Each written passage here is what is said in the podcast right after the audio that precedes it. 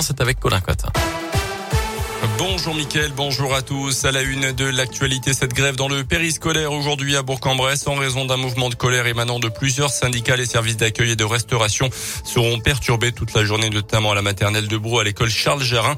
Partout d'ailleurs dans les groupes scolaires de la commune, les services seront normalement assurés. Plus d'infos sur radioscoop.com. Dans l'actu également, cette journée de grève dans les EHPAD, les salariés d'Orpea sont appelés à cesser le travail. Aujourd'hui, ils réclament de meilleures conditions de travail et une meilleure prise en charge des résidents. Orpea, c'est ce groupe de maisons de retraite privées mise en cause dans un livre enquête il y a quelques semaines. La direction été accusée de faire passer la rentabilité avant le bien-être des pensionnaires victimes de négligence. Le mode de fonctionnement de ces établissements avait d'ailleurs été épinglé par un rapport de la Cour des comptes. En Ukraine, de nouveau, cessez le feu locaux et des couloirs humanitaires ouverts ce matin par la Russie autour des principales villes du pays. Des solutions pour permettre en théorie aux civils pris en étau par l'armée de Vladimir Poutine de pouvoir justement échapper aux zones de combat.